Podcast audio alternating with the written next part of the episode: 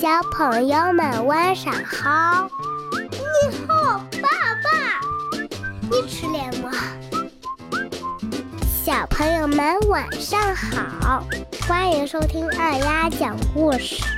前几天我感冒了，耽误了好几期。最近天气忽冷忽热，你们晚上睡觉一定要盖好被子。我就是因为晚上睡觉冻着了。才感冒了好几天，声音也哑了，像只乌鸦。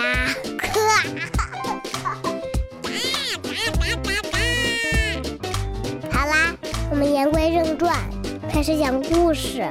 今天我给大家讲的是贝贝的蝴蝶。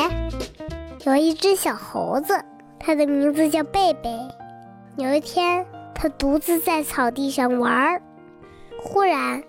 他在树叶上发现了一个蛹，他觉得很好奇，就把它带回家了。过了几天，他发现蛹上出现了一道小小的裂缝，里面还有一个小东西在动。又过了几天，裂缝越来越大了，他才看清，原来里面有一只蝴蝶。他在一旁耐心地看着蝴蝶。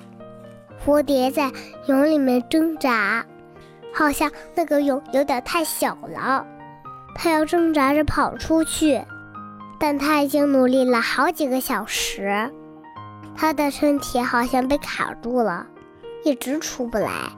贝贝着急了，看它一直在那挣扎，也有些于心不忍，于是他拿来一把剪刀。